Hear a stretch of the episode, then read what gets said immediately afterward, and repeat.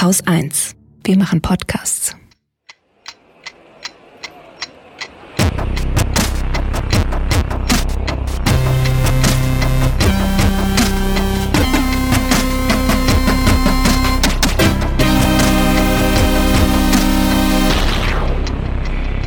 Willkommen zur Wochendämmerung vom 10. Januar 2020. Heute mit Atomkraft in Frankreich, dem Iran-USA-Konflikt, den Mittleren Osten verstehen, Proteste in Indien, China und Verbrennungsmotoren, Neues vom Brexit, Quasi-Wahlen in Venezuela, offene Stellen im öffentlichen Dienst, auch in Libyen ist Krieg, eine gute Nachricht in Sachen Fridays for Future zwei Hörtipps und mit Holger Klein und Katrin Rönecke.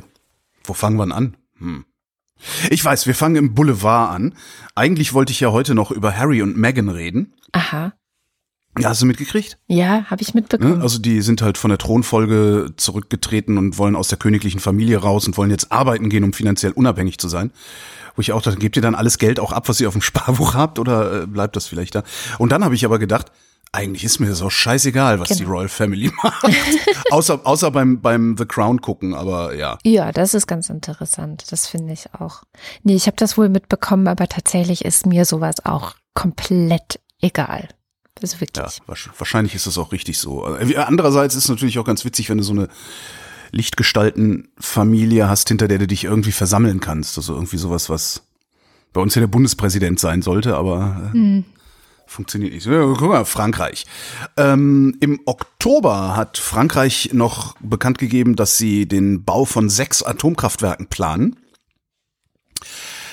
Jetzt hören sie damit auf. Also sie haben das jetzt erstmal in ein Moratorium überführt, ne? liegt auf Eis. Ähm, endgültig entschieden wird das Ganze frühestens 2022. Und äh, die Vermutung ist jetzt, äh, dass sie festgestellt haben, dass das Ganze am Ende viel zu teuer wird. Allein schon bei den Gestehungskosten, weil bei den Gestehungskosten für Strom sind wir bei Ökostrom irgendwo zwischen 4 und 10 Cent pro Kilowattstunde jeweils. Bei Kernkraft bei 13 Cent. Das heißt, wenn du eine gute Offshore-Windanlage hast, erzeugst du günstiger Strom, als die Kernkraft das jemals könnte, dann bist du sogar noch unter 4 Cent, 3,8, bla, irgendwas. Kohle ähm, liegt zum Vergleich bei 5 bis 8 Cent und Gas bei 8 bis 10 Cent. Also so Ökostrom, wenn man ihn ordentlich erzeugt, also da, wo viel Wind ist, wo viel Sonne ist und sowas, absolut unschlagbar. Ja. Das ist das eine, was, sie vermu was ich vermute, was äh, sie sich gedacht haben, Moment mal, wird ja viel zu teuer. Das andere ist, äh, sie bauen ja gerade ein Kernkraftwerk, Frankreich, Flamanville heißt es.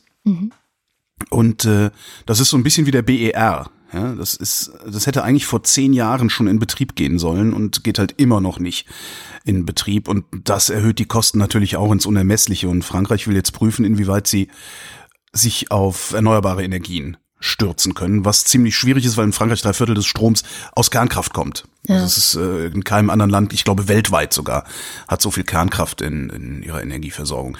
Dann kommen jetzt wieder wahrscheinlich die äh, Kernkraftromantiker und sagen, ja, ähm, aber ne, Kernkraft ist umweltschonend und tralalala. Da habe ich hier ein kleines äh, Argumentensträußchen mitgebracht. Aber der Bau dauert zu lange, der Strom wird zu teuer, also die Gestehungskosten. Das Müllproblem ist ungelöst.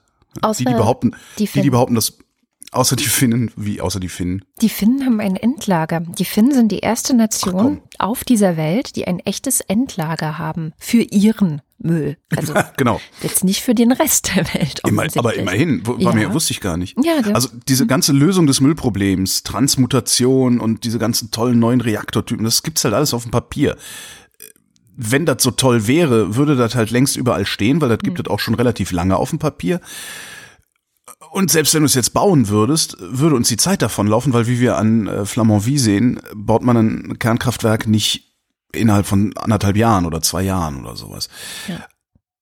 Das ist auch das Außerdem- Hauptargument eigentlich dagegen. Ich hatte ja letzte Woche auch so dieses, naja, vielleicht müssen wir angesichts der dramatischen Klimalage äh, darüber nachdenken, die zumindest weiterlaufen zu lassen. Das war übrigens auch einer der Punkte, die ähm, ich zwar auf dem Zettel hatte, aber in der Sendung nicht gesagt habe, dass die Reihenfolge, wie wir es in Deutschland gemacht haben, dass wir erst die Kernkraft ausschalten und viel, viel später dann die Kohle, äh, dass dies, dies eigentlich verkehrt herum ist, wenn man es dann unter Klimaaspekten betrachtet. Also eigentlich hätten wir sagen müssen, wir schalten zuerst die Kohle ab und dann irgendwann die Kernkraft, wenn wir dann endlich genug erneuerbare Energien haben. So, ähm, also ich glaube, das kann man schon sagen, aber tatsächlich irgendwas neu zu bauen, das ist kompletter Wahnsinn hätten sagen sollen, finde ich da den interessanten Aspekt, weil wir mittlerweile, wenn ich, also alles, was ich so an Zahlen immer mal wieder sehe unterwegs, wenn ich das richtig interpretiere, ist es trotzdem nicht schiefgegangen bisher und äh, würde auch nicht schiefgehen, wenn nicht die Bundesregierung äh, insbesondere den Windkraftausbau komplett zum Erliegen gebracht hätte. Ja, das sodass, stimmt. Äh, das DIW schon meldet, dass wir in eine Stromlücke, nee, in eine, in eine also bei den Erneuerbaren in eine Stromlücke uns hinein manövrieren würden auf diese Tour. Das ist das Problem. Wahrscheinlich, wahrscheinlich hätte es weniger gerumpelt im Karton, obwohl nee, hätte es auch, weil wenn wir gesagt haben, wir schalten jetzt die Kohle ab und dann ist die Kernkraft, hätten wir halt trotzdem diese, diese Lausitz-Diskussion 2038 und wir brauchen lange Übergangszeiten und so, die hätten wir ja trotzdem gehabt. Wir hätten die Kohle gar nicht abgeschaltet gekriegt, vermute ich mal. Ich weiß nicht, ob das die Lausitz-Diskussion tatsächlich ist. Ähm, es gab ja mal einen von Rot-Grün ausgearbeiteten Plan einer Energiewende. Und da war der Atomausstieg ein zentraler Bestandteil, aber es war eben auch das Erneuerbare Energiengesetz ein zentraler Bestandteil. Und darüber wurde ja eben so massiv in die Windkraft, in die Solarenergie reingegangen. Und ähm, was dann unter Schwarz-Gelb passiert ist, war ja ein Ausstieg aus diesem Ausstieg. Ausstieg. Und, ähm, und das hat ja viel mehr Arbeitsplätze noch vernichtet in, in der Solarenergie, als wir es da bei der. Kriegst du aber genau das gleiche Problem. Also Ausstieg vom Ausstieg und Arbeitsplätze finden, es interessiert ja niemanden. Es interessiert ja anscheinend, zumindest in der, in der gesellschaftlichen Debatte niemanden, wie viel Arbeitsplätze denn eigentlich in den Erneuerbaren bisher vernichtet worden sind. Das sind ja zigtausende. Das ist ja mhm. wahrscheinlich Doppelt ist es eine so viele. Größen. Im Grunde. Ich vermute mal, dass es noch mehr sind. Ich würde vermuten, dass es eine Größenordnung mehr ist, als bei der Kohle draufgehen werden an Arbeitsplätzen. Da ist aber das Problem, dass die, die sind nicht alle an einem Ort. Und darum kann man damit nicht so gut argumentieren. Das sind halt, ne, die Arbeitsplätze über die komplette Bundesrepublik verstreut. Das heißt, pro Quadratkilometer fällt ein Arbeitsplatz weg oder irgendwie sowas. Ähm, okay, verstehe. Wenn du jetzt aber auf die Kohleverstromung guckst und vor allen Dingen den, den Kohlebergbau, da guckst du ja auf einen sehr, sehr engen umrissenes Gebiet. Und das sind halt auch Regionen, insbesondere die Lausitz, äh, ist derart Struktur, da ist ja nix. Ja, die, mit dem Tourismus läuft langsam an, aber da tun sie sich halt sowieso ein bisschen schwer in der ehemaligen DDR. Ähm, das, das Problem ist halt, du hast da konzentriert irgendwie diese 8000 Leute die sind ein super Hebel, um irgendwie eine Diskussion zu machen. Wenn du aber sagst, naja, es sind aber 10.000 auf der anderen Seite, ja, aber die finden ja überall anders wieder Jobs, weil das sind ja dann pro Region immer nur 100 Leute, die neu umverteilt werden müssen. Mhm.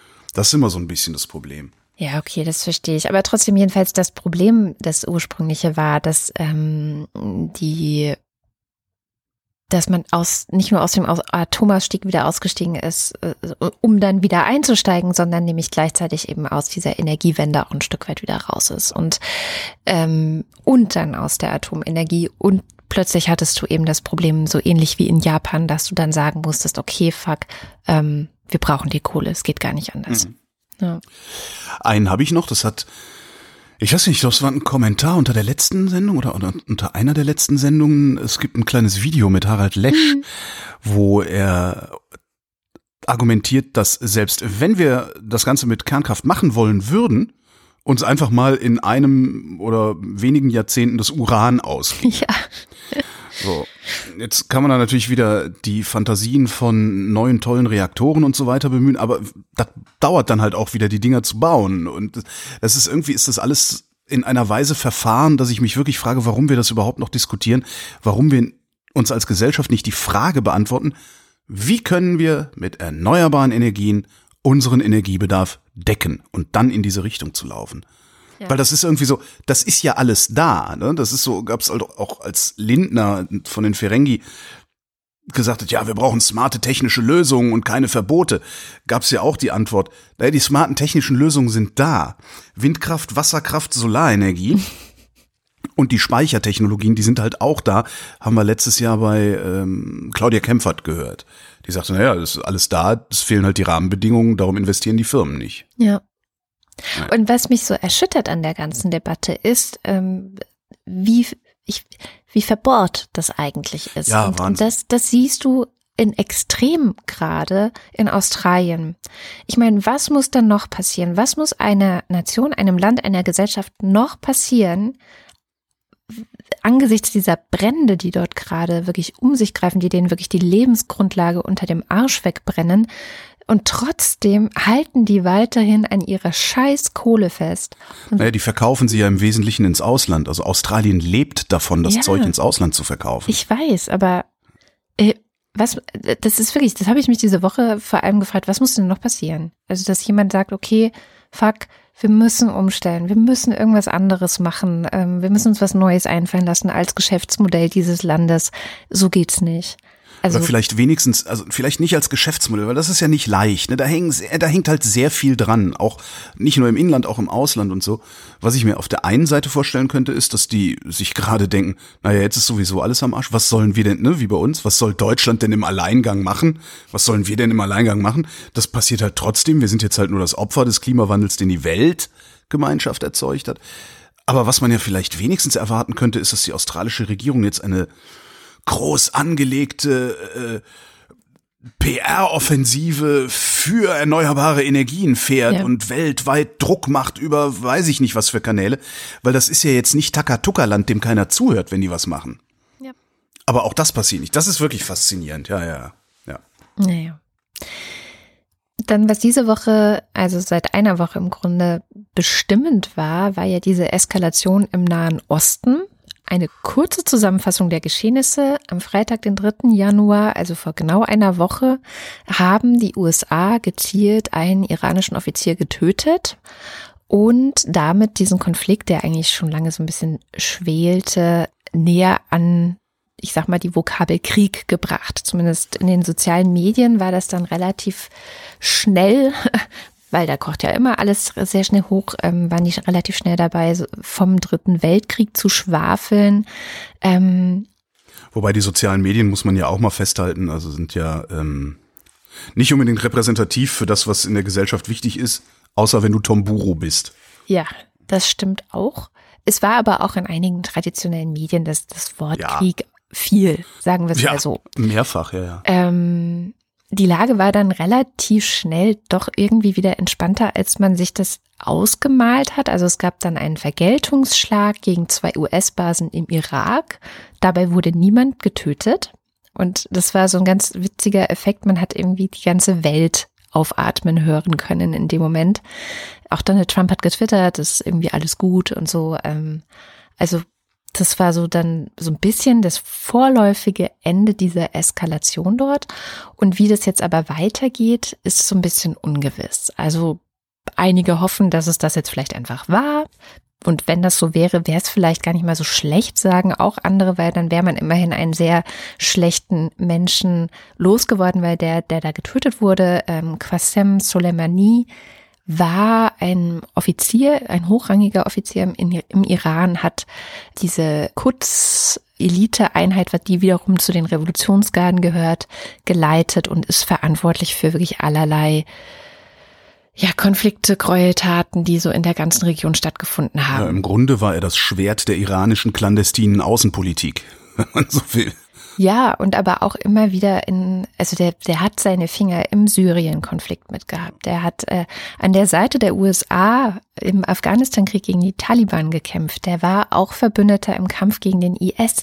Also der hat auch immer so ein bisschen unterschiedliche Rollen gespielt, aber ich habe in irgendeinem Podcast, die war so ein bisschen dieser, dieser, ähm, es war keiner von den Guten, so. Ja, also das kann man, Mhm. glaube ich, zusammenfassend sagen. Und deswegen sagen eben manche, vielleicht war es gar nicht so schlecht, dass er jetzt einfach getötet ist. Ähm, und trotzdem ist ja nichts passiert. Also die ganze Vorgeschichte dazu ist ja auch, dass es bereits 2019 einige Aggressionen seitens des Irans gab, die wiederum wahrscheinlich darauf zurückzuführen sind, dass die USA einseitig dieses Atomabkommen gekündigt haben Hm. und auch Sanktionen gegen den Iran erlassen haben. Die eindrücklichsten Machtdemonstrationen des Irans äh, sind wahrscheinlich den meisten noch so einigermaßen im Kopf. Das war dieser Angriffe auf die Ölanlagen in Saudi-Arabien. Ähm, dann gab es noch mutmaßliche Attacken auf Handelsschiffe in der Straße von Hormus, was zu dieser sogenannten Tankerkrise geführt hat. Also da war immer schon wieder so einiges los. Es eskaliert schon länger, ja. Ja, es brodelt. Ne? Es brodelt, also, sehr schön. es gab immer wieder genau so Eskalationspunkte und dann hat es aber doch wieder weiter gebrodelt und man hatte eigentlich im vergangenen Jahr vor allem ein Gefühl, nämlich dass der Iran ziemlich viel anstellen kann, ohne dass ihnen was passiert. Also ohne dass jemand mal sagt, ja. stopp, jetzt reicht's. Ja. Auch deswegen sagen gerade viele, war es vielleicht gut, dass die USA diesen Typen gekillt haben, als Zeichen von, ey, wir schlagen zurück so, ne? Wir schauen nicht mehr einfach nur zu. Wir reden nicht nur, wir handeln auch, ne? So. Ja, das ist die eine Sichtweise so. Die andere Sichtweise ist eben, oh mein Gott, ähm, warum macht man das erstens Völkerrecht? Also es gibt einfach ein Völkerrecht ja, gut, und völkerrechtlich ja, ist es nicht okay, einfach irgendwelche Leute zu töten. Ja, aber das, das interessiert den Westen, also das Völkerrecht interessiert den Westen ja äußerst selektiv. Also ja. Ja, ja, schon. Also es interessiert den Westen schon. Und die andere Frage ist, war es das jetzt tatsächlich oder könnte es nicht doch noch irgendwelche Nachwirkungen dieser Tötung Soleimanis jetzt irgendwie geben? Weil ich zwar einigermaßen viel diese Woche darüber gelesen und vor allem auch gehört, dass ich zig Podcasts gehört mit zig Expertenmeinungen. Auch bei euch im Radio war es ja, gab es ja einige Gespräche.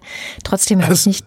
Es war so viel, dass ich echt genervt war dann irgendwann. Ich ja. dachte, ey, diese Kindergartenscheiße, die diese beiden Länder dazwischen miteinander ausmachen und alle Stakeholder drumherum natürlich auch noch. Mir geht das echt auf den Sack, weil es führt doch am Ende wieder zu gar nichts.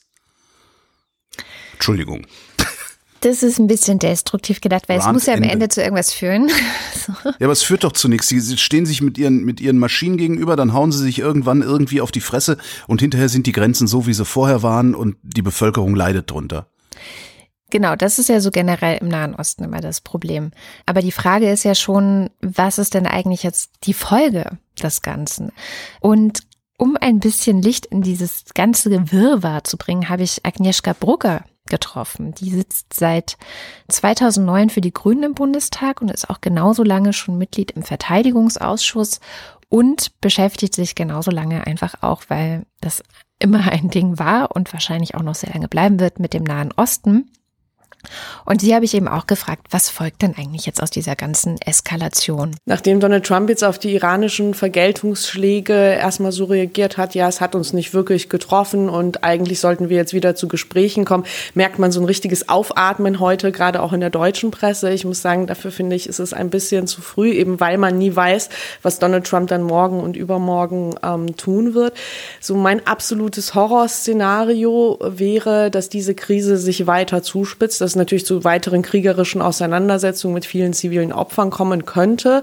Aber es gibt sozusagen noch ein anderes Schreckensszenario am Horizont, nämlich, dass der Iran und die Hardliner dort das alles zum Vorwand benutzen, um sich von dem Atomabkommen jetzt endgültig zu verabschieden. Das ist bisher noch nicht passiert. Es gibt noch so ein kleines Fenster, dass man es eventuell erhalten könnte, aber es sieht alles sehr, sehr schlecht aus. Und dass wir dann am Ende einen nuklear bewaffneten Iran haben werden. Und um das Schreckensszenario mal wirklich in aller Breite zu, zu auszumachen, auszumalen, äh, könnte das zum Beispiel auch bedeuten, dass Staaten wie Saudi-Arabien, wie die Türkei, die ja auch in einem großen Konkurrenzverhältnis in der Region zum äh, Iran stehen, dann auch sagen werden, dass sie eine Atombombe brauchen. Diese Debatten gab es in beiden Staaten schon. Und ein nuklear bewaffneter Nah- und Mittlerer Osten, das will man sich, glaube ich, an der Stelle wirklich nicht vorstellen. Deshalb muss es jetzt darum gehen, wirklich zu versuchen, das Iran-Abkommen nochmal zu retten und alle wieder zurück an den Verhandlungstisch äh, zu bekommen. Also das Schreckensszenario, ein atomar aufgerüsteter Nahe Osten. Ja, das ist ja schon immer das Schreckensszenario. Ja. ja. Jetzt hat allerdings gerade erst Irans Präsident Rouhani in einem Telefonat mit Boris Johnson dieser Tage zugesichert, dass er weiterhin mit der IAEA e zusammenarbeiten will. Internationale ähm, Atomenergiebehörde, ne? Genau.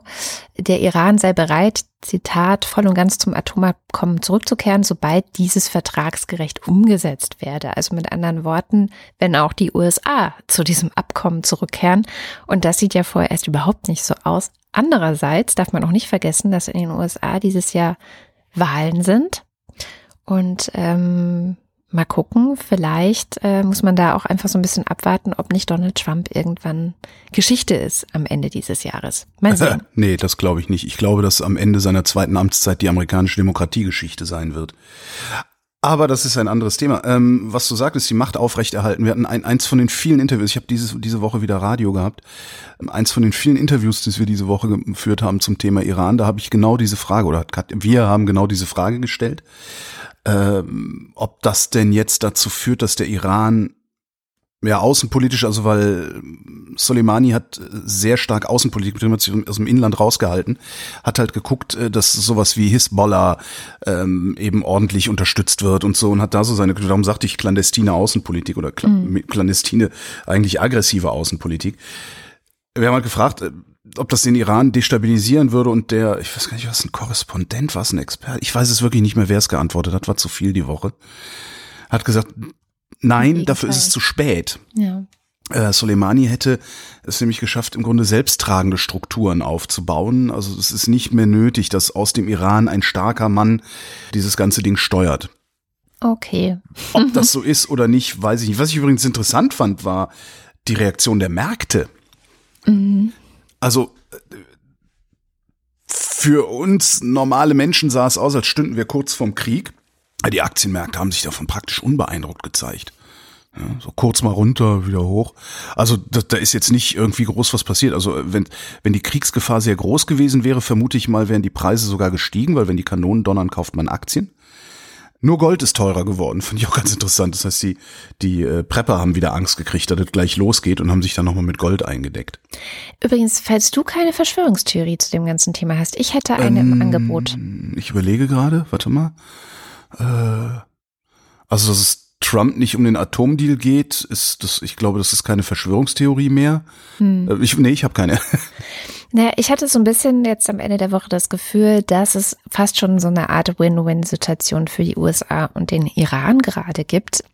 Und zwar insofern, als dass beide durch diese Eskalation sehr gut von innenpolitischen Problemen ablenken konnten. Wir erinnern uns, von ein paar Wochen hatten wir mit Scham in dieser Sendung darüber gesprochen, dass es im Iran gerade massive Proteste gibt und die Leute auf die Straße gehen und es sah ja. wirklich so aus, also das war schon heftig, da war schon richtig was los. Gleichzeitig haben wir in den USA sehr lange über diese Impeachment-Geschichte gesprochen. Ja. In der Donald Trump wirklich keine sonderlich gute Figur gemacht hat, ehrlich gesagt. Mhm. Und das war auch noch was, was ich Agnieszka gefragt habe. Also ist es nicht viel mehr vielleicht, sind es nicht viel mehr vielleicht innenpolitisch motivierte ähm, ja, wie nennt man das denn? Handlungen, die wir da gerade sehen.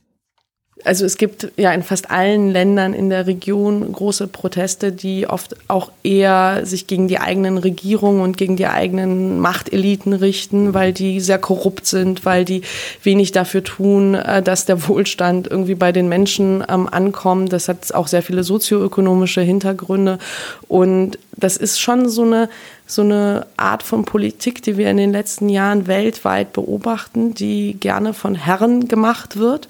Und ich will sie jetzt wirklich alle nicht über einen Kamm scheren und nicht alle miteinander also in einen Topf schmeißen, aber ähm, sie sind sehr unterschiedlich. Aber ob das Donald Trump, Wladimir Putin, die iranische Führung äh, ist äh, oder auch Präsident Erdogan, man sieht halt schon, wie die eben versuchen, über außenpolitische Eskalation, auch über außenpolitische Gewalt, über Völkerrechtsbrüche dann auch abzulenken von den innenpolitischen Problemen, die sie haben, was natürlich in der Folge dazu führt, dass noch mehr Menschen leiden als äh, vorher schon. Das ist ja der Grund für die Proteste.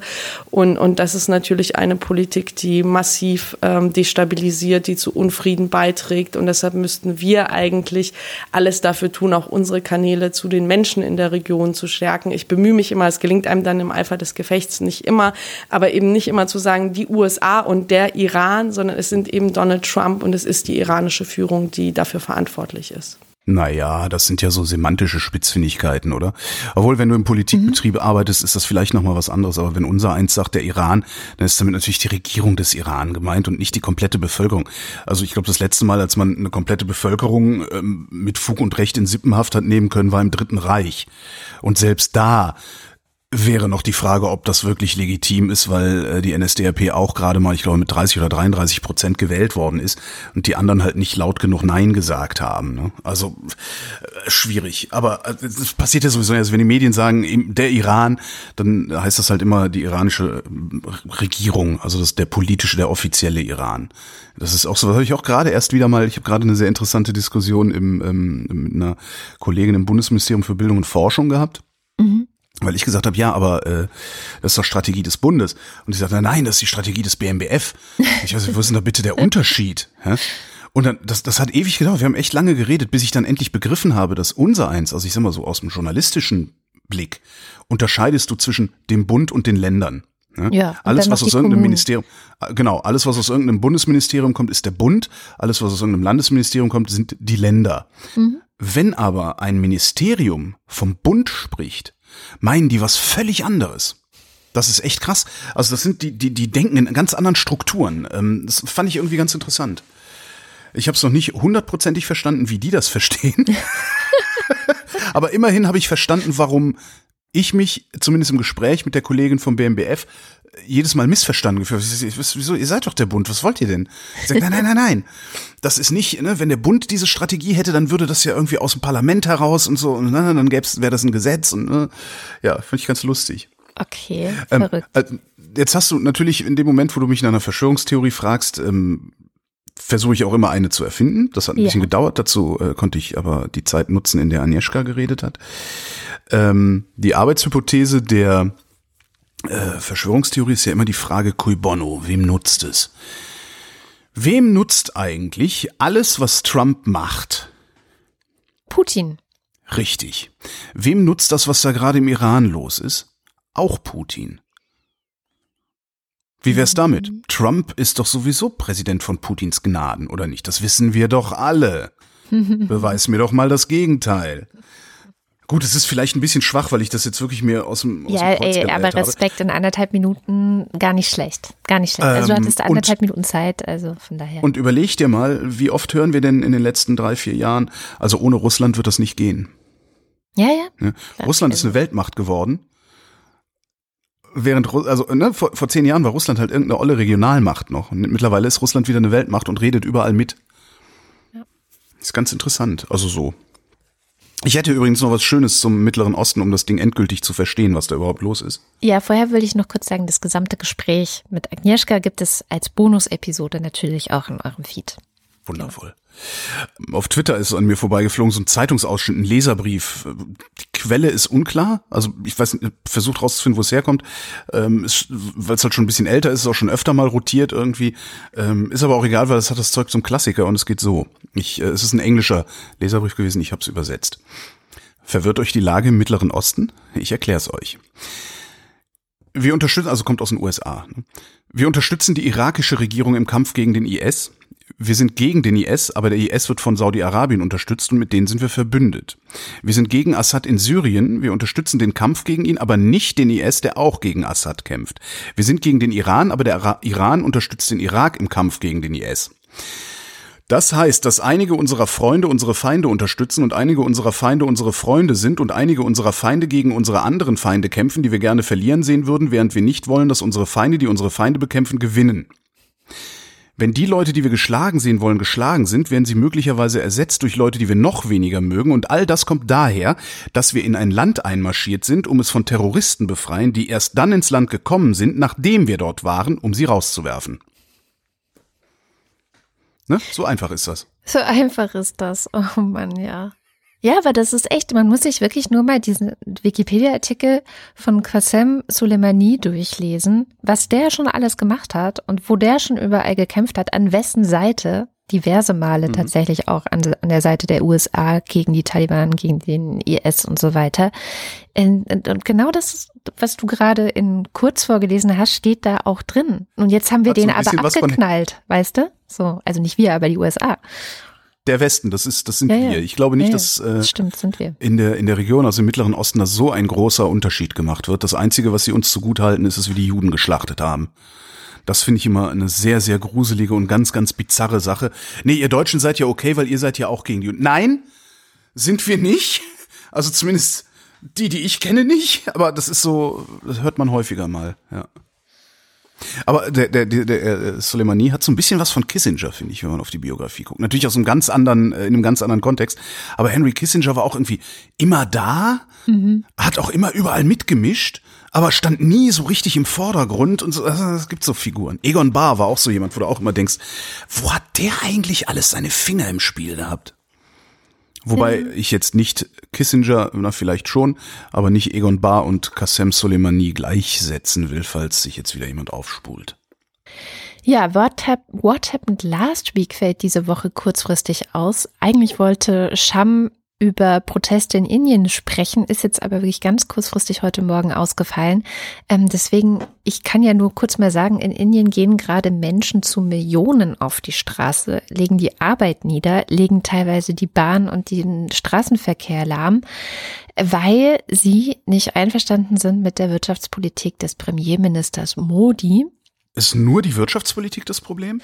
Äh, jetzt gerade in erster Linie schon, also Wirtschafts- und Arbeitspolitik, aber das ist ja eigentlich, gehört das ja zusammen. Bei uns im Land sind es zwei verschiedene Ministerien, aber das normalerweise nicht. Ähm, weil Modi nämlich quasi das Tafelsilber des Staates verkaufen möchte. Und das Tafelsilber des Staates, das sind immer die staatseigenen Betriebe. Auch hier ähm, ist das so. Es geht um eine Fluggesellschaft und es geht um eine Eisenbahngesellschaft. Es geht also um Privatisierung.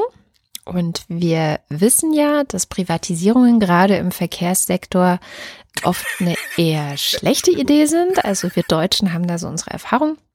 Immer eine schlechte Idee sind. Das hat auch in Großbritannien nicht funktioniert. Ich glaube, das funktioniert halt einfach nicht. Oder ich meine, bei einer Fluggesellschaft würde ich angesichts des Klimawandels mit mir noch verhandeln lassen. Aber die Eisenbahngesellschaft, äh, nein.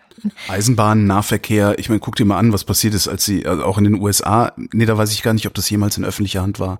Ich ziehe mein Argument zurück. Jedenfalls denken das eben auch die Menschen in Indien, dass das eine verdammt schlechte Idee ist.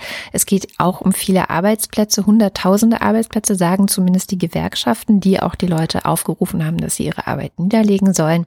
Naja, und jetzt kann man mal gucken, was passiert. Ähm, wer dazu mehr lesen will, kann zum Beispiel auf den Newsletter von Sham warten, der am Montag wie immer kommen wird. Ich verlinke aber auch je einen deutschen und einen englischsprachigen Artikel zu dem ganzen Thema in den Show Notes. Ähm, ich fragte, ob es da nur um die Industriepolitik geht oder um die Wirtschaftspolitik geht, weil ich die Woche auch in diversen Ecken gelesen habe, okay, Indien steht kurz davor, seine Demokratie zu verlieren, also befindet sich auf dem Weg in die Autokratie. Mhm. Darum dachte ich, äh, die würden naja, vielleicht klar, dafür also, auf die Straße. Also es gehen auch gerade noch die Muslime auf die Straße, glaube ich, immer noch aus dem Grund, dass er diese muslimfeindlichen ähm, Staatsbürgerschaftsgesetze eingeführt, sind jetzt schon eingeführt, sollen die eingeführt werden? Jupp, äh, jedenfalls äh, das auch noch, genau. Und das ist auch dieser Aspekt der Autokratie, der da gleichzeitig auch noch stattfindet unter Modi.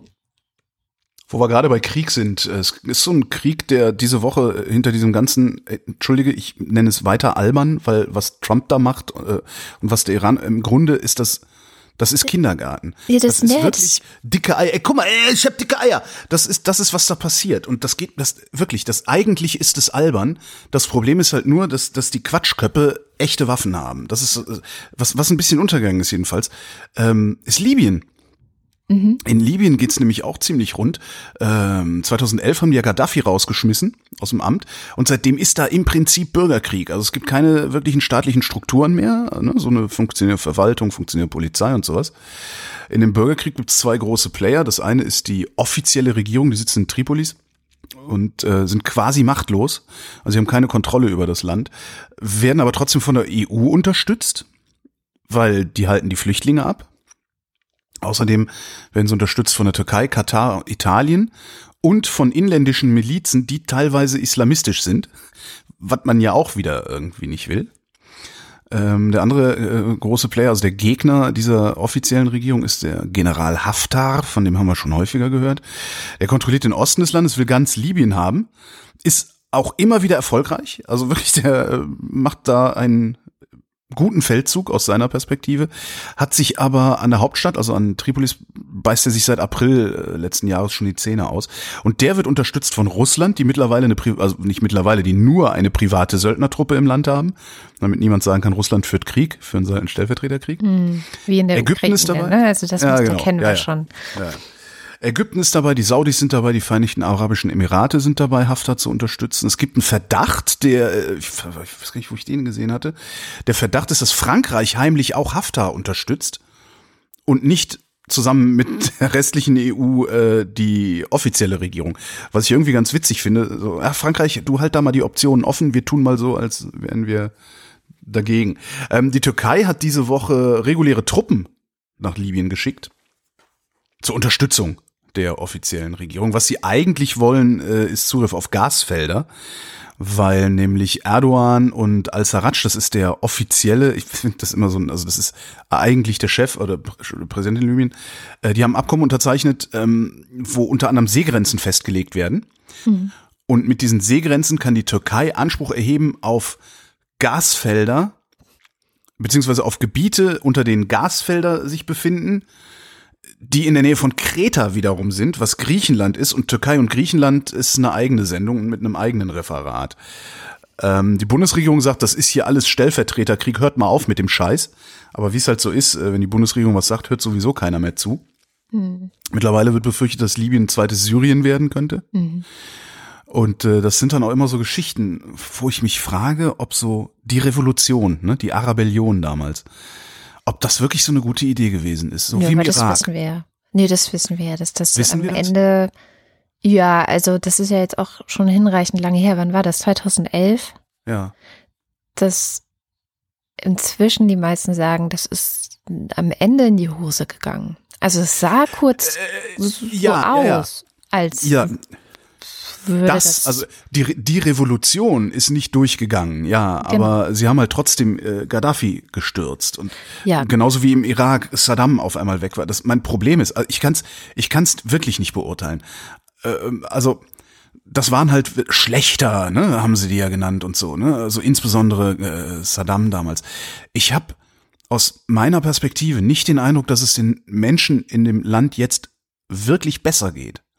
Also, dass das Leben in diesen Ländern besser ist. Weißt du, du hast vorher hatten sie eine unfreie, brutale Ordnung.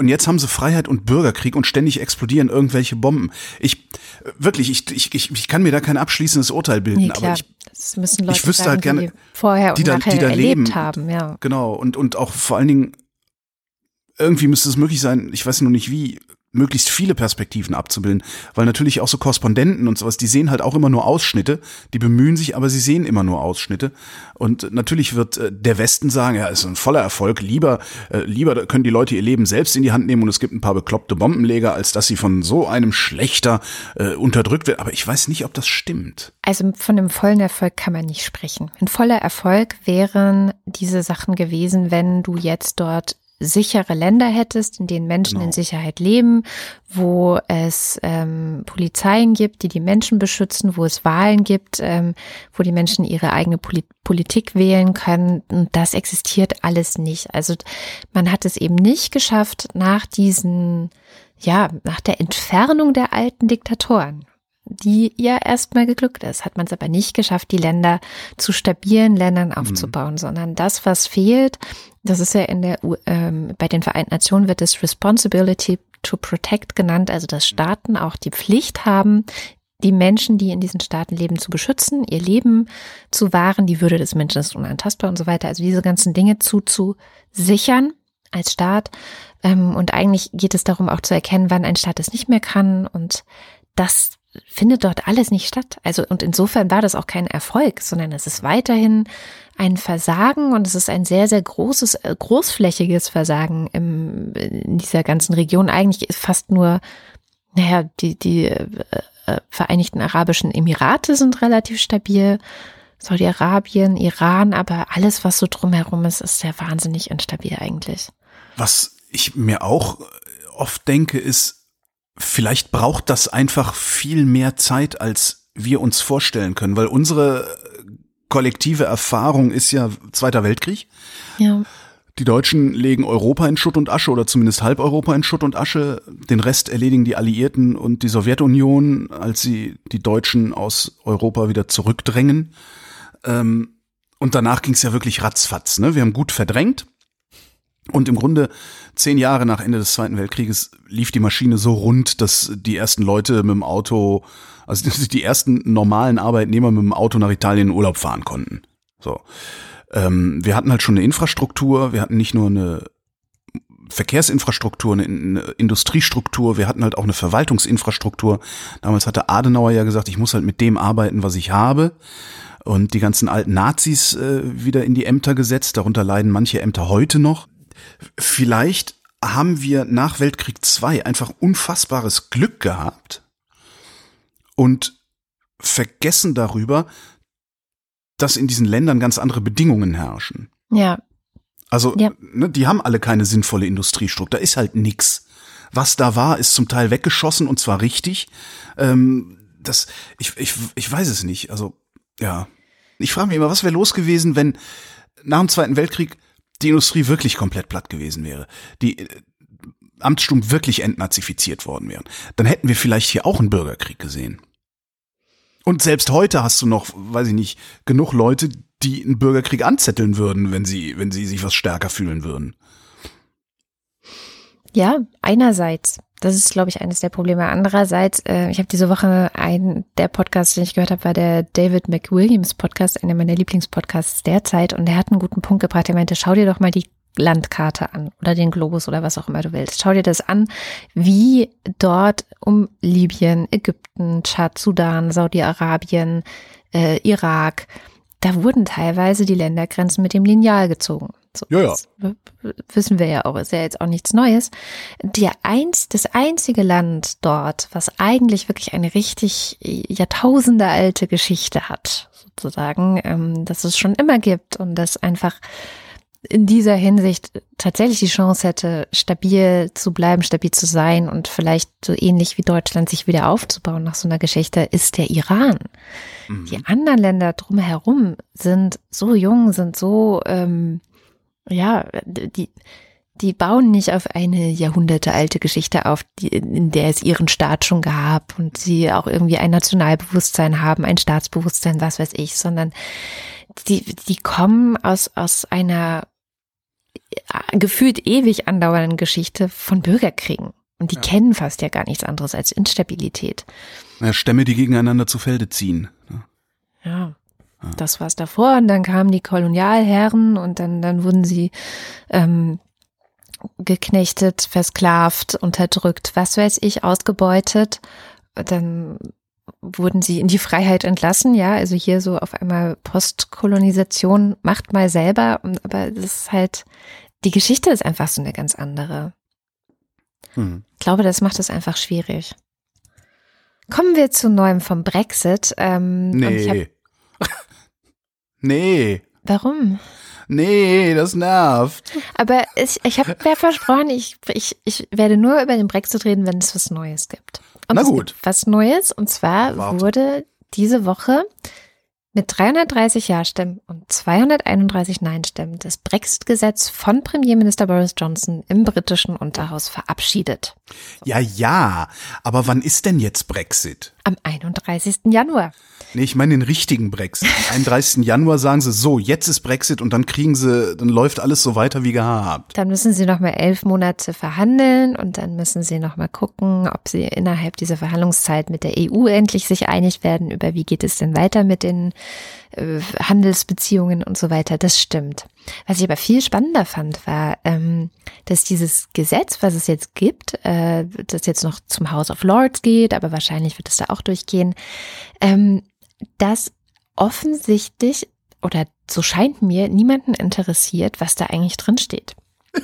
Also ich will damit sagen, ich habe es bislang nicht einfach so geschafft wie sonst. Normalerweise habe ich so meine Quellen, ne? das Politico, BBC, Guardian, was weiß ich, die eigentlich dann immer sehr gut berichten. Dann kann man kurz nachlesen, ist das, also kann man noch kurz nochmal rückchecken, stimmt das so?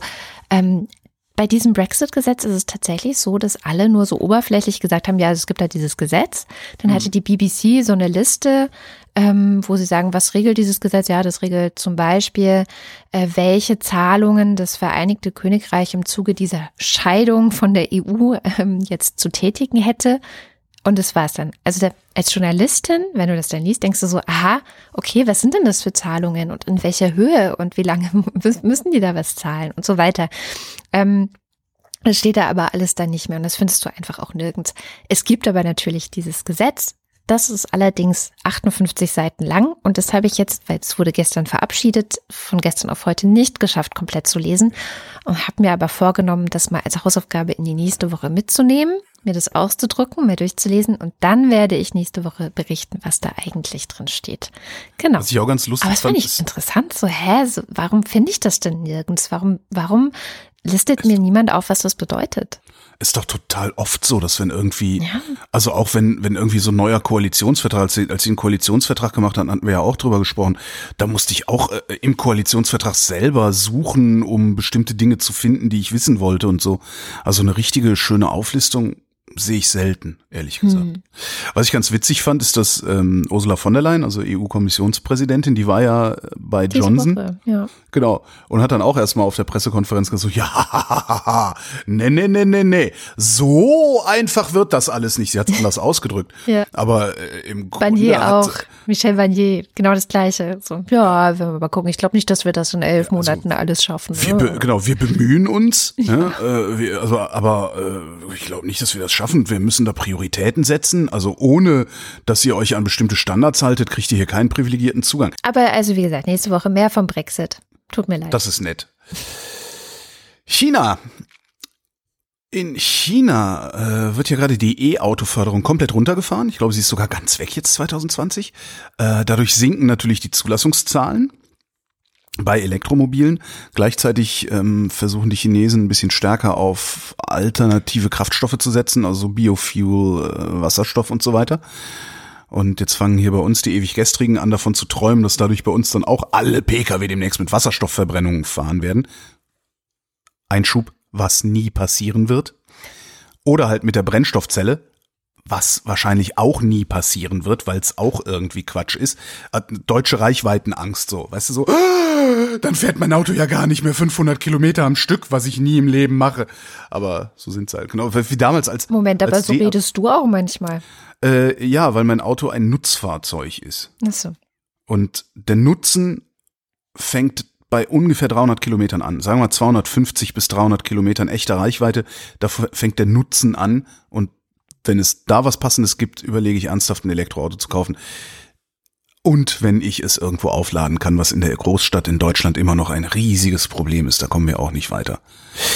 Ein bisschen nee, der normale, weiter. Also, aber nicht schnell genug. Der normale deutsche Autofahrer argumentiert ja immer mit der Reichweite und wenn du ihn dann fragst, wann brauchst du diese Reichweite denn, sagt er, wenn ich in Urlaub fahre. Das heißt, sein Problem ist nicht die Reichweite des Autos, sondern sein Problem ist, wie komme ich an mein Urlaubsziel und wie bin ich an meinem Urlaubsziel mobil. Das mhm. versteht der deutsche Autofahrer aber nicht, dass sein Problem nicht die Reichweite ist. aber gut. Ne, jetzt treten wir uns wieder ganz viele Kommentare ein. Ähm, jedenfalls flog jetzt ein Tweet an mir vorbei der sagt, China hätte ein Gesetz in Vorbereitung, ab 2030 keine Ölbrenner mehr zuzulassen. Cool. Ähm, ich habe allerdings keine anderen Belege gefunden dafür, außer diesen Tweet, wo ein Chinese das aus dem Chines aus, von einem chinesischen, also von einer chinesischen Meldung übersetzt, so dass ich äh, äußerst aufgeschmissen bin. Aber ich wollte es nicht unerwähnt lassen, weil ich das irgendwie ganz interessant finde. Und wenn die das machen, kriegt auch die deutsche Automobilindustrie ein riesengroßes Problem. Oh ja. Und bisher sieht mir nur Volkswagen so aus, als könnten sie diese Lücke einigermaßen schließen, weil die nämlich auch den Massenmarkt versuchen zu bedienen, früher oder später mit Elektrofahrzeugen. Und kurz nur, falls jetzt irgendjemand mit Power to X kommentieren will, auch Was? an Power, Power to X, Was Power to X.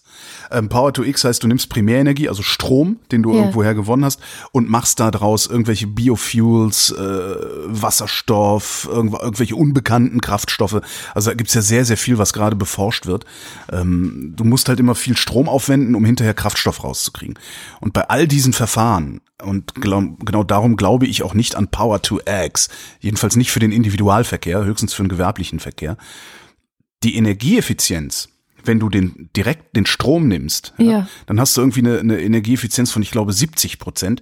Wandelst du mit Strom das Ganze in Kraftstoff um, bist du bei Energieeffizienzen zwischen 10 und 20 Prozent. Oh das heißt, es ist vollkommen hirnrissig, sein Auto mit Wasserstoff zu betanken, der vorher erstmal erzeugt wurde. Da tankst du lieber direkt Strom rein, außer du bist jemand, der gewerblich viel fahren muss, der am Stück weit fahren muss, dann finde ich das völlig legitim, aber das sind dann halt so Auch da müsste man dann erstmal berechnen, ob sich das Ja, natürlich. lohnt. Ne? Also Natürlich, aber gibt halt genug Leute, die, weiß ich nicht, 50.000, 80.000 Kilometer im Jahr einfach auf der Autobahn sind, aus welchen Gründen auch immer. Und LKW und so, ne? So große Batterien, dass du einen 40-Tonner einfach mal ein paar hundert Kilometer durch Deutschland bewegst. Kannst du zwar bauen, aber dann transportiert er ausschließlich seine eigene Batterie und damit brauchst du ihn dann auch erst gar nicht mehr fahren zu lassen, weil keine Güter mehr am Ziel ankommen. Nee, was das alles immer wieder, ich komme immer wieder nur dahin. Wir müssen uns darauf einstellen, keine eigenen Autos mehr zu haben. mh, Das ist, glaube ich, die Zukunft. Ich glaube wirklich, die Zukunft ist, dass wir keine eigenen Autos mehr haben. Und je eher wir uns damit abfinden, desto eher können wir uns auf den Weg dahin machen und uns auch Lösungen ausdenken, insbesondere für äh, infrastrukturell schwächere Hm. Regionen, für die Landbevölkerung. Was war übrigens letztens noch gedacht? Es gibt so viele Käfer, so ne, äh, hier fährt kein Bus, der Bus fährt nur zweimal am Tag. Äh, ne. Warum? Und es gibt bestimmt gute Gründe, die ich nicht kenne, aber vielleicht kennt die jemand.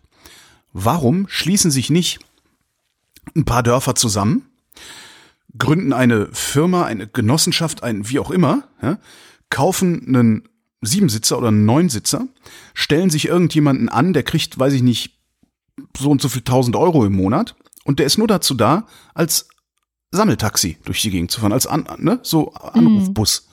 So, Frau Schneidereit möchte gerne um 13 Uhr, das kann man ja mittlerweile auch alles über Apps koordinieren, Ja, dass der nicht genau. ständig leer fährt. Das ist doch, das, das kann doch nicht, ich verstehe nicht, was das Problem dabei ist.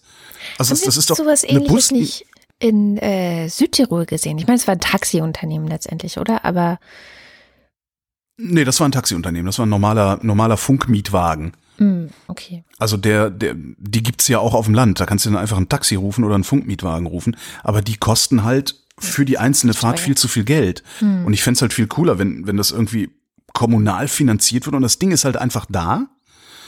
Und du musst dann halt mal eine Stunde warten oder sowas. Aber er kommt und du kannst ihm direkt auch sagen, ich will dann auch wieder nach Hause. Und weißt du, dass das irgendwie, ich verstehe das gar nicht, warum man sowas nicht mal ausprobiert.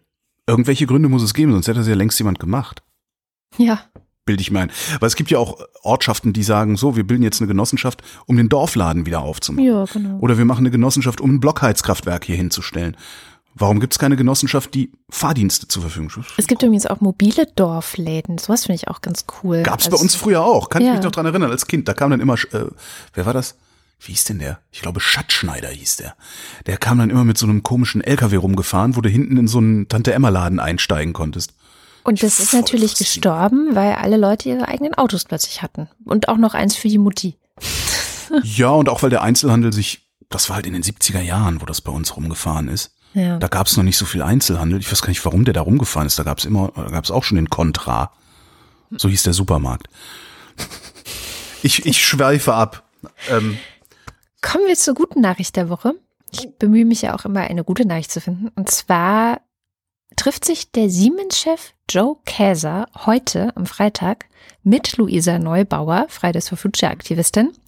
Und das finde ich jetzt an sich einfach nur bemerkenswert. Wir wissen noch nicht, was das Gespräch gebracht hat. Wir wissen nicht, ähm, was es darüber hinaus ähm, für Pläne gibt oder so.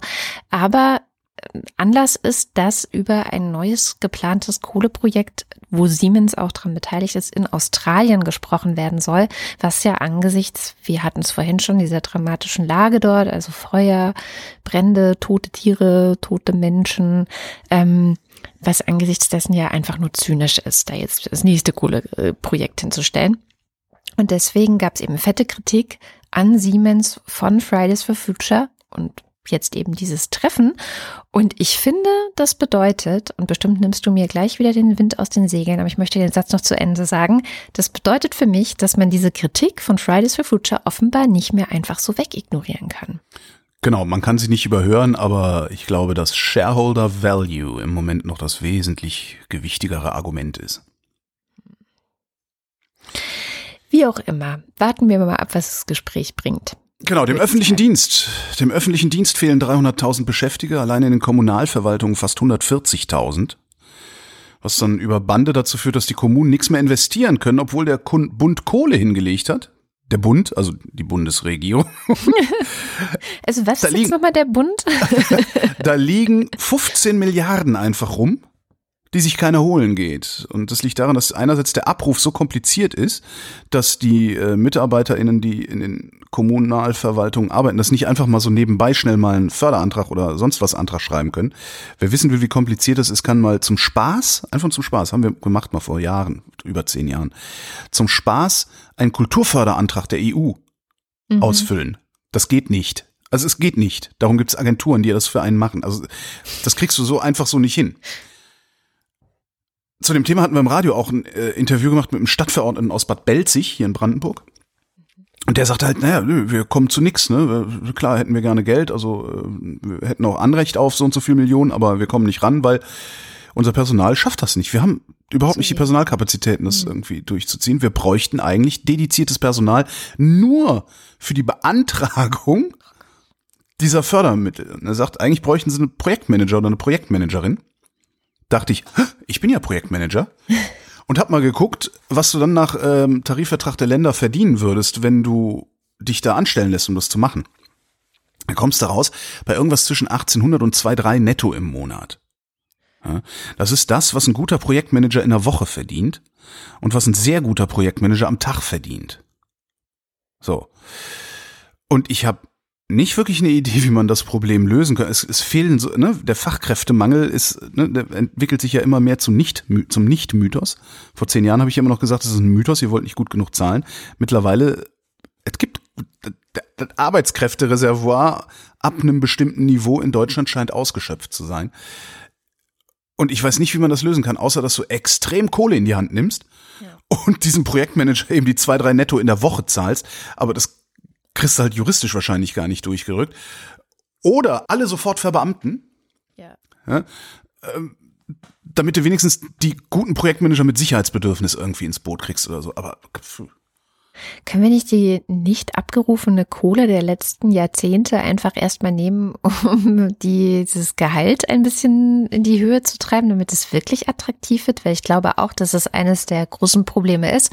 Diese 300.000, da sind ja auch äh, Kranken- und Altenpflegekräfte mit dabei, die fehlen. Mhm. Und da wissen wir ja ganz genau, dass die einfach viel zu schlecht bezahlt sind. Ähm, dann ist, glaube ich, auch noch also ich finde diese Zahlen übrigens war auch wahnsinnig besorgniserregend. Also das ist so, wenn man sich einmal kurz, ganz kurz vergegenwärtigt, was diese Gesellschaft am Laufen hält, dann sind es diese Leute, ja. Also mhm. direkt die, oder indirekt. Die Unsichtbaren. Mhm. Ja, und ich gefragt hatte ja übrigens der Deutsche Beamtenbund, ähm, der dann auch äh, der Chef des Deutschen Beamtenbundes angesichts dieser Zahlen gesagt hat, also er sei sehr besorgt, auch wegen der zum Teil aggressiven Angriffe auf zum Beispiel Polizisten und Rettungskräfte. Und ich glaube, er übertreibt, also das vorneweg, ne? Er sagt sowas, wir müssen als Gesellschaft raus aus den Echokammern und wieder miteinander ja. ins Gespräch kommen und so. Was wir ja, was ja. wir, bevor es das Internet gab, so super hingekriegt haben, als die einen nur die Frankfurter Allgemeine Zeitung gelesen haben und die anderen nur die Süddeutsche. Ne? Da genau. haben wir so genau. super geredet als Gesellschaft. Mann, Mann, Mann. Und keiner hat die Bildzeitung gelesen. Genau. Ähm, und ich finde trotzdem, äh, geht's, wenn ich solche Zahlen lese und sowas höre, bei mir in eine ähnliche Richtung. Ich mache mir Sorgen um die Infrastrukturen, um die mhm. Organisation dieses Staates. Und ich habe auch oft das Gefühl, dass viele Menschen sich überhaupt nicht bewusst machen, was eigentlich ein Staat ist. Also wofür ist der da? Warum hat den irgendjemand mal erfunden? Und warum ist es in unser aller Interesse, dass das Ding funktioniert? Ja. Ähm, klar, ich meine jetzt zum Beispiel Leute, die den Rind Politikunterricht hören, insbesondere solche Folgen wie Sozialstaat oder Partizipation oder so, ähm, die wissen das dann vielleicht. Und ich glaube auch, man lernt es ja schon im Unterricht. Also ich habe das im Unterricht gelernt. Ähm, ich habe nur manchmal das Gefühl, dass es so ein bisschen ist wie bei der Fahrschule. Also man lernt alles Mögliche, aber dann später so, ja, eieiei, weiß ich auch perfekte, nicht. perfekte Gleichnis. Das ist wirklich das perfekte Gleichnis. Du lernst in der Schule, wozu der Staat da ist, Ja. Und sobald du dich an ihm beteiligst in irgendeiner Form, und zwar durch äh, Arbeit und Steuern zahlen, machst du eine Sache, die du auch machst, wenn du ins Auto steigst, obwohl du es in der Fahrschule anders gelernt hast. Und diese Sache nennt sich Selbstermächtigung. Mhm. Auf einmal bist du der festen Überzeugung, dass von deinem Geld ja, das nicht gemacht werden sollte. Ja, also ich zahle schon genug Steuern. Wozu zahle ich überhaupt Steuern? Die nehmen uns alles weg. Die da oben. Die da oben, dieses ganze Gedöns. Das ist letztendlich ist das ein Ausdruck von Selbstermächtigung. Ich weiß es selber besser und ich versuche jetzt dem Staat nicht mehr mein Geld zu geben. Wenn ich reich genug bin, mache ich halt eine Stiftung. Damit Ja. so aussieht, als würde ich mich am Staat beteiligen. Tatsächlich beteilige ich mich aber an Strukturen, die ich selbst schaffe, weil ich selbst sie für richtig halte, egal ob sie richtig sind im Sinne einer Disku Diskussion und Mehrheitsmeinung oder sowas. Ja, ja. Perf das perfekte Gleichnis. Super. Super. Und das Ding Ich bin ist, jetzt gerade sehr begeistert.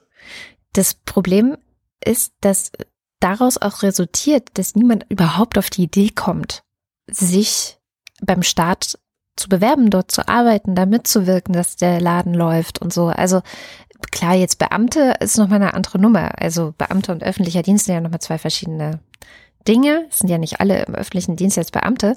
Trotzdem. Ähm, so ist halt trotzdem das Funktionieren, diese sta- staatsbürgerliche Pflicht, kann Ja. man sowas auch nennen. Ja. Genau. Und ich glaube, man muss echt, also weil ich habe zuerst gedacht, das Ganze ist eine gute Nachricht. Oh, guck mal, es gibt 300.000 freie Stellen im öffentlichen Dienst. Das ist auch super für alle gute ausgebildeten Menschen, die äh, Bock haben, irgendwie zu diesem Ding beizutragen. Und dann ist mir aber diese gute Nachricht sehr schnell äh, sauer aufgestoßen, als ich noch ein bisschen länger drüber nachgedacht habe, dass nämlich eben keiner Bock hat, irgendwas irgendwie in diesem Bereich beizutragen. ja. Und der Beitrag, den man selber leistet, jetzt ist es sehr, ich weiß nicht, ob das äh, philosophisch ist, diese Diskussion, der Beitrag, den man selber leisten würde, wenn man für 2000 netto diesen Job in Bad Belzig macht, wäre halt, dass man auf die anderen 2000 verzichtet, die man in der freien Wirtschaft verdienen könnte. Ja. So könnte man es umdefinieren vielleicht. ne? Ähm, interessanterweise hatte dieser Stadtverordnete auch noch gesagt, naja, wir sind davon überzeugt, dass dieser Mitarbeiter, wenn wir ihn dann einstellen, seine eigenen Kosten mehr als wieder rausholen würde. Ja. Das ist halt, wie du schon sagtest, kann man das Geld nicht nehmen und davon diese Mitarbeiter beschäftigen. Erstmal musst du natürlich in Vorleistung gehen, weil diese Gelder, das sind ja, die sind ja zweckgebunden. Das ist ja, nicht einfach so, hier, nimm, sonst hätten die kein Problem mit diesen Geldern. Ja. Einen habe ich noch, und zwar Venezuela. Da hat es die Neuwahl des Parlamentspräsidenten gegeben, aber das referiere ich jetzt nicht, weil das war sowieso eine Farce. Es gibt ein paar Links in den Shownotes dazu. Vielen Dank. Und, gerne, ne? Und zwei Hörtipps habe ich noch mitgebracht. Erzähl. Es gab ein Feature, und zwar ähm, vom Südwestrundfunk, es ist glaube ich schon zwei Jahre alt, sie haben es wieder veröffentlicht, über einen Komiker namens Fips Asmussen. Ist mittlerweile 70 Jahre alt, der Typ, oder über 70 Jahre alt und ist ein Phänomen, der erzählt Witze. Also das, ne, also jetzt, er macht, also, ja, doch, er erzählt Witze. Also, ne, so, Herr Ober, da ist, Sie haben den Daumen in meiner Suppe. Ja, das ist gesund. Wie das denn? Der Arzt hat gesagt, das wäre gut gegen Rheuma. So auf dem Niveau, ne? Ja, aber können Sie den Daumen denn nicht woanders hin tun? Das mache ich, wenn ich keine Suppe in der Hand habe. So, ne? Also, also auf dem Niveau. Es ist halt, ist halt so, Phipps Asmussen ist äh, insofern phänomenal, als das wirklich alles, äh, der erzählt auch schwulenfeindliche Witze, frauenfeindliche Witze. Der, erzählt, ne? der macht vor nix halt. Und das finde ich in diesem Feature ganz schön, weil das ist nicht nur hier, guck mal, Phipps Asmussen erzählt lustige Witze, sondern die machen eine sehr, sehr schöne historische Kontextualisierung. Weil Phipps Asmussen kommt halt aus den 60er, 70er Jahren, ähm, Westdeutschland. Da hat man solche Witze noch erzählt. Ja. Das war völlig normal, da haben alle drüber gelacht und auch wenn diese Witze heute geschmacklos sein sollten, und das ist eigentlich das Phänomenale bei ihm, sitzt du da, also wir können da mal hingehen, wenn er irgendwo auftritt. Du sitzt die Shows drei Stunden lang, ja, und der macht nicht so wie Stand-up-Comedy, wo sie dann irgendwie so eine Fake-Geschichte erzählen, die dann in irgendeine Pointe gibt. Nee, der haut eine Pointe nach der anderen. Wirklich, ich weiß nicht, wie viele hundert Witze der an einem Abend erzählt. Das ist wirklich unfassbar. Wow. Und die erzählen die Figur Fips Asmussen sehr interessant. Die erzählen die Welt, aus der Fips Asmussen kommt, auch sehr interessant. Äh, Finde ich, finde ich, kann man sich gut anhören. Also die, auch die Witze, das sind halt echt schlechte Witze. Aber wenn du davon 30 gehört hast, ne, beim 31. lachst du halt auch. Oh Gott. Und äh, was zum Bingen, fünfteilige investigative Podcast-Serie meines Heimatsenders Radio 1. Da hat die Kollegin Sophia Wetzke sich mal um das Greenhouse gekümmert. Hast du davon jemals gehört? Das Greenhouse in Berlin. Nee. Das ist ein altes Bürogebäude. Mhm. Da können sich Künstler äh, Ateliers und Arbeitsräume mieten. Sind auch tatsächlich Künstler drin und so. Aber äh, da, das ist, äh, das scheint irgendwie so ein bisschen so wie so eine, weißt du, wie aus so einem dystopischen asiatischen Film, ne? Das ist so ein Haus, in dem sich so eine eigene Welt äh, äh, etabliert hat. Drogen, Verbrechen, äh, mehrere Mieter sind verstorben und so. Ich habe noch nicht reingehört, aber ich, also ich habe diese Woche war Sophia unsere Redakteurin und hat erzählt, was das los ist. Die meinte mich auch schon mal vom Grünen Haus gehört. Ich so, nee. Und dann hat die einfach nur mal erzählt, so wie ihre Recherche war und so. Das wie gesagt, ich habe es noch nicht gehört, aber ich freue mich drauf, nachher endlich Feierabend zu haben, um das wegbingen zu können. Und muss da mal sagen, danke Radio 1, dass ihr alle fünf Folgen auf einen Schlag veröffentlicht habt und nicht irgendwie jede Woche eine oder so ein Quatsch. Okay, krass. Ich bin gespannt. Greenhouse, ja, ich auch, völlig. Also. Und dann sind wir damit auch am Ende der Sendung. Haben wir jetzt alle Themen eigentlich geschafft? Nee, Venezuela ist rausgefallen bei mir. Ach so, ja. Das gibt's dann in den Show Notes. Ja, Ans zum selber lesen. Ansonsten kommt jetzt wie immer am Ende unserer Sendung die große Danksagerei. Also vielen, vielen herzlichen Dank für eure Unterstützung. Ähm, ohne die gäbe es die Wochendämmerung nicht. Wenn ihr uns auch noch unterstützen wollt, dann schaut mal vorbei auf wochendämmerung.de. Da findet ihr alle Informationen vom Dauerauftrag über PayPal, glaube ich, und Steady, alles dabei. Und wer uns bei Steady unterstützt, bekommt auch einen werbefreien Feed, also einen Feed, in dem ihr dann nicht auch noch Werbung hören müsst. Äh, außerdem gibt es dort die Ultras und den Fanclub, die werfen uns so viel Geld in den Hut jeden Monat, dass wir am Ende jeder Sendung deren Namen vorlesen und das kommt jetzt. Und von dem Geld leben wir dann in Saus und Braus. Dafür schon mal vielen Dank, Dins 1. Und ich weiß, warum Sie sagen, man kann nichts tun, weil Sie nichts tun können wollen. Aber ich will etwas getan haben. Marc Bremer. Oliver Delpi. Der saß neulich hinter mir im Taxi und hat nichts gesagt. Darüber beschwere ich mich jetzt so lange, bis der wieder hinter mir im Taxi sitzt. Mathis Derjong. Das Gespenst des Kommunismus. Reto Di Ciotto Isolabella. Markus Dietz. Roger Eberling. Christopher Etzel. Andreas Freund. Erik Fröhlich. Verbindlichste Verschuldigung für furchtbar verspätete, veränderte Vertextung, Verbeugung. Gesunde Grüße und Glockengeläut gebieten Gris und Moni. Heathcliff, ich bin es, Kathy. Ich bin nach Hause gekommen. Mir ist zu kalt. Lass mich durch dein Fenster rein. Heathcliff, ich bin es, Kathy. Ich bin nach Hause gekommen. Mir ist zu kalt. Lass mich durch dein Fenster rein. Katharina Hüll. Caro Janasch. Matthias Johansen. Arndt J. Kästner. Moste Tecki. Dominik Neise. Robert Nieholm. Michael Seitz. Jörg Schickis. Vorsitzender der Polizeigewerkschaft Schieß mich tot. Vielleicht schaffen wir es noch daraus ein Mem zu machen. Mal gucken. Nee, lieber nicht, weil das wird dann zum Mem, wenn tatsächlich die Polizisten anfangen, irgendwie Leute totzuschießen. Wir vergessen das. Roman Schlauer. Geschäßen, du Wappler. Der Pass so Leiwand.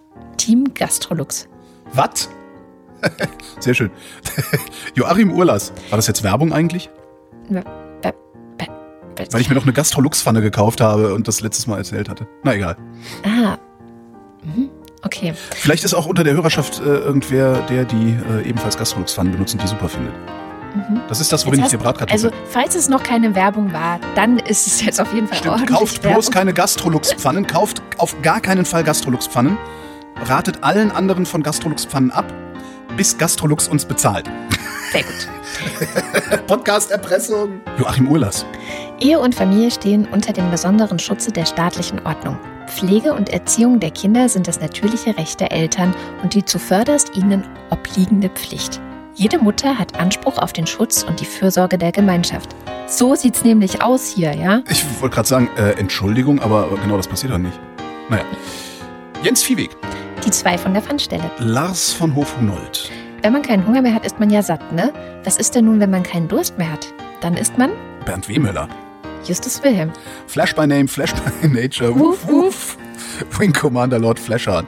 Und Norman Holz. Weiter mit dem Fanclub. Schon mal darüber nachgedacht, dass es von uninformiert kein langer Weg zu uniformiert ist? Ich erkenne jetzt übrigens auch Känguru-Zitate. Mhm. Nico Abela. Ich nicht. Niemand hat die Absicht, ein Vrindrad zu errichten. Denkt jetzt bloß nicht an Kuchen. Trillion Astra. Anja und Jan aus Bielefeld. Johanna Bächle. Johannes Bauermann. Florian Beisel. Simone Blechschmidt. Andreas Bockisch. Alexander Bonsack. Markus Boslett. Klaus Breyer. Mike Bültmann. Felix und Bianca Bültmann. Muli Bwanji. Nicole und Christoph. Gian Andrea Konzett. There'll be no accusations, just friendly crustaceans under the sea. Regieanweisung mit Homer Simpson Stimme singen. Das habe ich jetzt Ja, das auch musst nicht du jetzt geschafft. machen, weil du die Homer Simpson Stimme, Stimme besser imitieren kannst als ich. Ich kann, kann, weiß jetzt gerade gar nicht, wie Homer Simpson redet. Ich auch nicht. Da haben wir nochmal Glück gehabt. Und auch der Hans Damhorst, Miriam und David, Andreas Dietzel, Elina Eickstedt, Markus und Julia Englert hören euch jede Woche gerne zu. Heraklit von Effe. Hihi, er hat Klit gesagt. Lieber Batz, es heißt montieren und nicht montieren. Ich bin der Schrecken, der die Nacht durchflattert. Ich bin der falsche Ton in der Sinfonie deines Lebens. Ich bin Claude Fankhauser, Matthias Flader, Oliver Förster, Olli Frank, Wolfgang Fröhlich, Verleinix, gallischer Fischhändler, Amy Gdala, Helge Georg, die Muxi Girls, Anja Klage. Ricardo Gotta, Nach den Berechnungen des international anerkannten Professors Pirkheimer hat der Venusmond Tetra seine Umlaufbahn verlassen und rast nun auf die Erde zu. Sein Aufprall steht unmittelbar bevor. Und nur wer kann gerettet werden? Keine Ahnung. Wer innerlich und äußerlich rein ist. Jan Heck, Adrian Hönig. an die Wand, auf den Boden, in die Pfoten. Es ist noch Suppe da. Irgendwann machen wir ein Lied draus. Andreas Jasper, Philipp Kaden. du so mit der Ukulele, weißt du, so. Äh, Captain Käffchen auf alten Fotos sieht man immer jünger aus. Ralf Kammel. Ich bestehe auf 2M. Mehr ist besser. Carsten Kleinschmidt, Oliver Kraus. Markus Krause, Stefan Krause. Magali Kreuzfeld, Thomas und Corina. Oliver Krüger, Oliver Kohlfink. Michael Lammertz, Sebastian Lenk.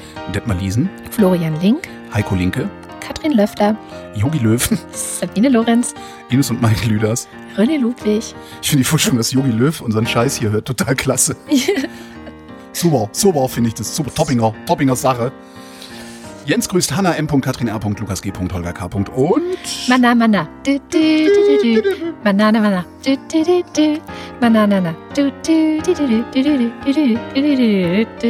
du, ich hätte es ja vorgelesen, weil ich mich weigere, in Sendungen zu singen. Macho und Mäuschen. Ich habe da kein Problem mit. Martin Meschke. Robert Meyer. Johannes Müller. Lordium Mondkind. Christoph Müller. Johannes Müller. Samir Nagenanaja. Not gonna work here anymore anyway. Nainanaja heißt er. Nainanaja. Samir Nainanaja. Thorsten W. Noll. Oliver Paulsen. Boris Pernar. Nora Hoffmann und Peter Schmäler. Karl Popper. Das finde ich jetzt toll, dass der uns unterstützt. Ja, du immer mit deinem intellektuellen Krempels da. Josef Porter. Thilo Ramke. Sophia Malte Rodriguez Engelbrecht, die wirklich so heißt, was richtig cool ist. Yeah. Äh, Christian Rohleder. Auch Pierre nicht schlecht. Römer. Pierre Römer, auch guter Name. Genauso wie Sven Rudloff. Gudrutz ist auch gut. Super Name. Jürgen Schäfer, kenne ich mehrere. Echt? Muss ein Okay. super Name sein. Christian Schluck ist auch gut. Ja. Raimo Schmidt, der heißt so ein bisschen wie ein Wohnmobilhersteller.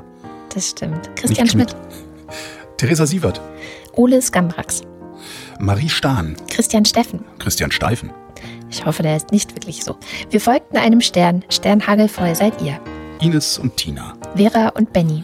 Viele kamen allmählich zu der Überzeugung, einen großen Fehler gemacht zu haben, als sie von den Bäumen heruntergekommen waren. Und einige sagten, schon die Bäume seien ein Holzweg gewesen, die Ozeane hätte man niemals verlassen dürfen. Eli und Johann. Hilke und Nils, Martin Unterlechner. Andrea Vogel, Yannick Völker. Heraklit von Ephesus, Legia von Huxarien. Stefan Wald. Man ist so geprimed von diesem anderen Typen, der vorher sagt, hihi, er hat Klit gesagt. Ja, Naja. funktioniert bei mir nicht. Ist wahrscheinlich so ein schon. Mädchending. Bei mir funktioniert es halt mit Glied. ah, okay. Glied. Aber Heraklit heißt er jetzt nicht. Heraglied von Ephesus. Glied. Und, und alle in der Agora so. Glied. Ich glaube, wir waren bei Nies Wechselberg. Echt? Waren wir. Nee, war nicht Stefan Wald? Ich Kann sein. nicht? Ansonsten käme dann John Wick als nächstes. Ich, John Wick. Er fühlte sein Ende, es war Herbsteszeit, wieder lachten die Birnen weit und breit. Tobias Wirth. Stefan Wolf, Christopher Zelle. Uwe Zieling, Sabrina Zolk. der, der fälschlicherweise annahm, die 4000 voll gemacht zu haben. Und Simon Ziebart. Vielen herzlichen Dank, ihr Nasen. Ja, Und? vielen, vielen Dank. Das war die Wochendämmerung vom 10. Januar 2020. Wir danken für die Aufmerksamkeit. Ich habe mir überlegt, wir könnten, um das hinten so ein bisschen abzukürzen, könnte jeder die Hälfte vorlesen, ne? Mhm. Und du legst das hinterher so einfach übereinander mit in Stereo, einer rechts, einer links. Das ist eine scheiß Idee. Das klingt fies. Wohl dann, wohl war es wohl eine scheiß Idee. Oder, oder, naja, äh, wie dem auch sei. Tschüss.